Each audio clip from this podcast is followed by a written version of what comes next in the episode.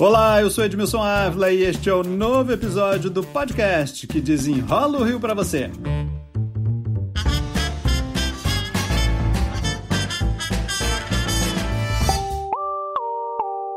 Esta semana completamos aqui no Rio cinco meses de quarentena, gente. Você lembra, né? Nosso isolamento começou no dia 16 de março.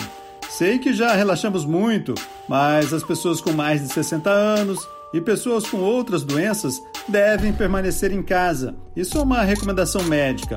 No fim de abril, eu conversei aqui no Desenrola Rio com a psicóloga Cintia Leixo sobre solidão. Com pouco mais de um mês de isolamento, as pessoas já estavam reclamando muito. Mas e agora, depois desse tempo todo?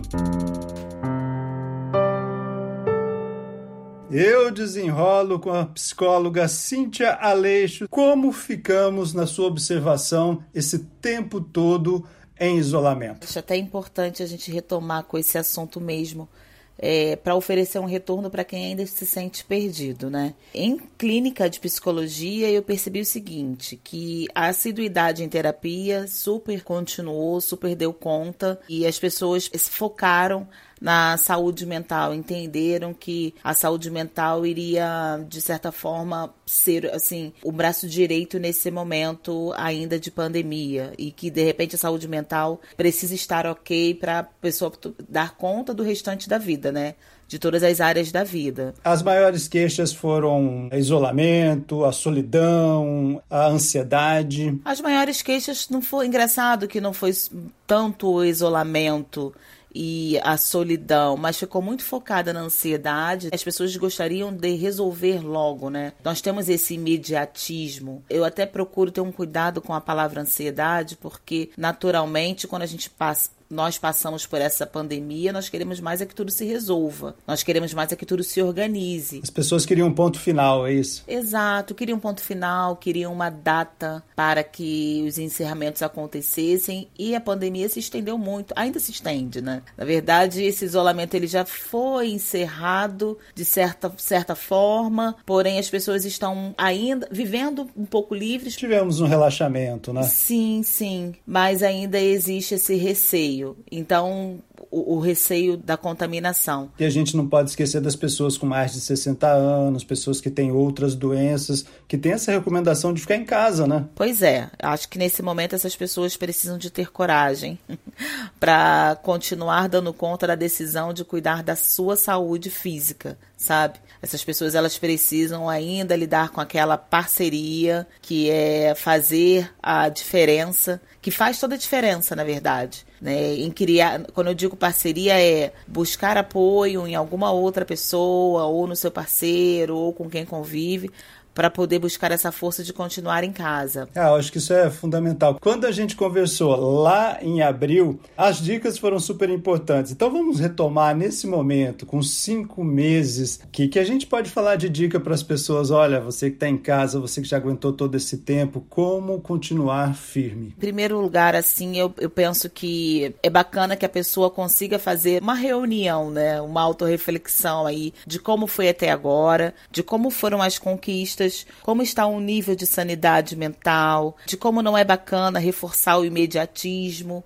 o quanto que importa a nossa saúde como um todo, para poder dar conta ainda desse momento. Lembrar que os desafios que estamos passando são transformadores. Se a gente olhar para esse ponto de vista, humanizando aí um pouco a, essa doença, se dá para humanizar, repensar que esse momento de desafio, ele vai transformar a gente, vai levar a gente, vai cuidar das nossas relações, vai reconsiderar, né, o que antes talvez não não coubesse nas nossas vidas e que agora cabe, talvez uma redução de saídas, redução de custos custos extras, gastos extras. Acho que isso vai ajudar nesse aperfeiçoamento da decisão de se manter em casa por conta da própria saúde, né? E da saúde das pessoas com quem a gente convive. Eu lembro que da última vez você deu umas dicas assim, até de leitura. Que tipo de dica a gente pode dar para ainda continuar levando bem isso? Talvez uma readaptação aí na convivência com os filhos. É um momento em que a gente ainda vive na pandemia, mas que os pais podem, eh, os pais separados, talvez, e mães separadas podem ter um convívio maior com as crianças, ou com os idosos, né, os filhos que são mais velhos. Pensar em novas possibilidades de trabalho na internet também. A leitura é sempre muito bem-vinda. Muitas pessoas estão fazendo cursos pela internet, aperfeiçoando o inglês, cursos na própria área ou cursos de inovação. Talvez até as férias são bem-vindas também, sabe, Edmilson? As férias da agitação, as férias do que traz a aceleração, a ansiedade. Quando eu digo férias, eu, eu digo mais assim, repouso, porque a gente às vezes fica querendo se preencher em dicas, através de dicas, mas o não fazer nada, o nada, ele também é bem-vindo. Se permitiu ao ócio, né? Exatamente. Essa quietude, ela faz com que a gente repense e reorganize. Nem sempre a aceleração do ter que fazer alguma coisa é um fundamento que vai resolver a vida de todo mundo. E quando é o momento de procurar a ajuda de um profissional? Essa procura ela deve vir a partir do momento em que os, os nossos níveis né, de sanidade, como eu falei, eles começam a ficar desequilibrados. E a sanidade que eu digo não é rasgar dinheiro, não, não é chegar nesse nível, mas é de repente um sono que não está acontecendo, a ausência do banho, a preferência pela solidão muito maior do que anteriormente, a preferência pelo silenciamento excessivo. Eu acho que são indícios que fazem com que valha a pena buscar ajuda.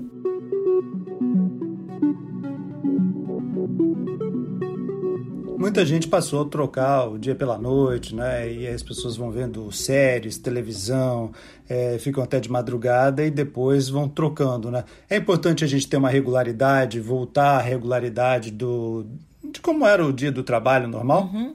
Inclusive, uma, uma das ideias bacanas que foram levantadas era da gente minimamente tentar manter a nossa rotina. A rotina ela faz parte do, da, das nossas vidas não como algo fixo, né, engessado, mas a rotina ela traz a sensação de que estamos tendo uma vida normal entre aspas. Então, se alguém de repente fugiu dessa rotina e que vive hoje de forma muito diferenciada, bacana que essa pessoa reconsidere aí os seus horários, o seu ritmo de trabalho e de, de conversas, enfim, para que minimamente essa pessoa busque a vida saudável, né? E aí quando eu falo em vida saudável, eu não vou pro Covid Covid somente. Eu vou também para essa vida saudável nas nossas relações, de conseguirmos estar ali nas nossas relações e cuidarmos disso, porque eu percebo que as pessoas se isolaram tanto através das redes sociais e, e dessas séries de televisão, enfim, pela madrugada que as pessoas se esqueceram um pouco de cuidar um, é, das outras. Então, eu acho que a gente pode sim procurar ajuda para nós mesmas, mas a gente pode oferecer ajuda para os outros também. Estar nesse lugar de apoiador também é importante, né? Para a gente concluir aqui essa conversa,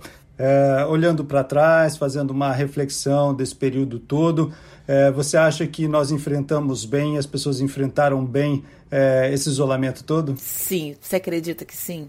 O balanço que eu faço aqui em clínica dos casos clínicos que eu tenho, do convívio, né, que eu tenho com a vida das outras pessoas e outras famílias, me faz repensar que esse movimento todo de pandemia realmente traz a essa a uma aceleração nos processos de mudança que talvez estavam por vir e que não aconteciam. Então, eu tenho casos clínicos de pessoas que se mudaram do Rio de Janeiro, que foram para o interior finalmente. Tenho casos de pessoas que finalmente resolveram fazer uma bateria de exames, não faziam já há alguns anos, cuidando da saúde, pessoas que é, resolveram se casar definitivamente, pessoas que resolveram buscar assim a separação porque iam ser mais felizes. Então essa aceleração foi importante também. Eu vejo como um saldo positivo, entre aspas.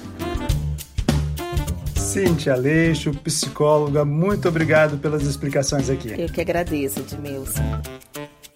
Esse podcast teve sonoplastia e edição de Lucas von Seehausen. E eu, Edmilson Ávila, toda semana desenrola um assunto aqui para você. Até o próximo.